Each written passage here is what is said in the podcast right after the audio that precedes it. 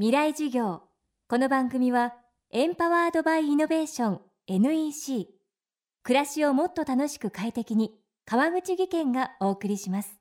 未来授業水曜日チャプター3未来授業。今週の講師は明治大学情報コミュニケーション学部教授友野則夫さん。専攻する学問は行動経済学です。既存の経済学が超合理的な経済人をモデルにしているのに対し行動経済学は感情や直感に左右されるより現実的な人間を前提としています。今週は行動経済学が私たちが消費者の何気ない行動をどう解釈するのか友野さんに伺っていきます。未来事業3時間目。テーマは人は本能的に衝動買いをしている。衝動買いをする多くの場合には限定という言葉に弱いですよね。限定の仕方いろいろありますけども例えばタイムサービス。これから30分だけ限定してちょっと安く買えますとか200個限定とか先着100名様までとか限定というふうに聞くとついなんか価値が高いものだと思って欲しくなってしまう。これがまあ衝動買いの一番大きい理由かもしれません、えー、それで限定に弱いっていうのも実はやっぱり人間が進化してきたその環境での意思決定に関係があるだろうと思われてます。そもそも食べ物が豊富でないので目の前にあるものは食べるのが正解。それと同じですよね。限定といって本当に限定かどうかは実は分かんないんですけどもとりあえず目の前にちょっとしかないよと言われたりちょっとしかないのを見せられると欲しくなるんですよ。これやっぱり本能的な行動に近いですよね。今のうちに食べとかないと将来食べられなくなっちゃうという時代を経てきましたからそのやはり名残というのは非常に強くて本能を刺激されると弱いんですよ。それがまあ衝動買いをする一番の理由だろうと思います。それから衝動買いのもう一個もう一個の原因としてアンカリング効果というのが出てきます。これちょっと言葉は分かりにくいですけども例えば定価が1万円。定価1万円のに値札がついてるんですけど日本線で消してあって1万が見える。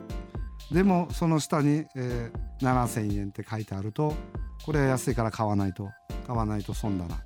というんで衝動買いも起こりがちです。でも実は、えー、1万円を基準にしてるから確かに7,000円は安いんですけどもその1万円って本当にちゃんと根拠があるのかどうかは疑わしいことも多いですよね。でもそこまで冷静に考えずにもうとにかくいつもよりも3割も安いんだからこれは買ってしまえ。その基準が正しいかどうか分かんないのに飛びついてしまうよ。うなアンカリング効果。まあそういう原因で衝動買いをしがちです。よでは私たちが目先の情報に左右されず本当に必要なものを見極めるにはどうしたらいいのでしょう？友野さんはエコバッグを例にこんな考え方を挙げています。果たしてエコバッグは本当にエコなのかと。というようなその世の中で当たり前だと言われてる常識だというふうに言われてるそういうこともちょっと待てよというふうに疑って考えた方がいいかもしれない。実はあの、えー、レジ袋って原油の中のかなり質の悪い部分で作ることができるんです。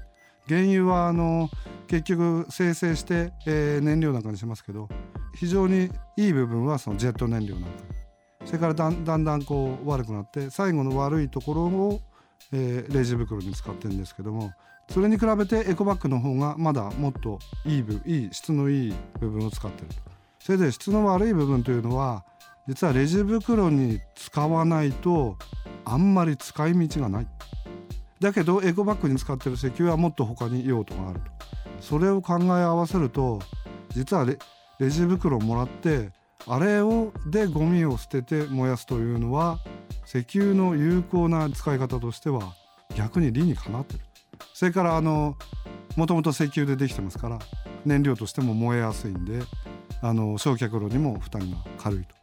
そっちの方がエコなんじゃないかと。だからエコバッグなんか作らないでその石油はもっと違うことに使おうと。これがなぜか、えーレジ袋をもらうのはやめましょう。みんなエコバッグ使いましょうというのは売り手側のキャンペーンの成果ですよ確実にコスト下がりますからね。今までタダであげてたレジ袋を売るんですもんね。それからあのエコバッグなんて商品がなかったのをそれがまた売れるようになるんですもんね。でそういうようにちょっと待てよと考えるのはクリティカルシンキング。これは相当な小売業者のキャンペーンがうまくいった例じゃないかと思ってます。未来事業。今日は人は本能的に衝動買いをしているを行動経済学の観点からお送りしました。この番組はポッドキャストでも配信中です。アクセスは東京 FM のトップページからどうぞ。また先日行われた FM フェスティバルのビデオポッドキャストも配信しています。ダウンロードは FM フェスティバルで検索してください。未来事業明日も友野則夫さんの講義をお送りします。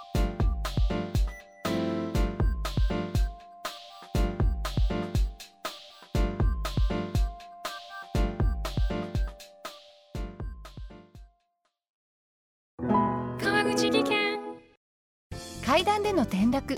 大きな怪我につながるので怖いですよね。足元の見分けにくい階段でもコントラストでくっきり白いスベラーズが登場しました。皆様の暮らしをもっと楽しく快適に。川口技研のスベラーズです。未来事業。この番組はエンパワードバイイノベーション NEC 暮らしをもっと楽しく快適に川口義賢がお送りしました。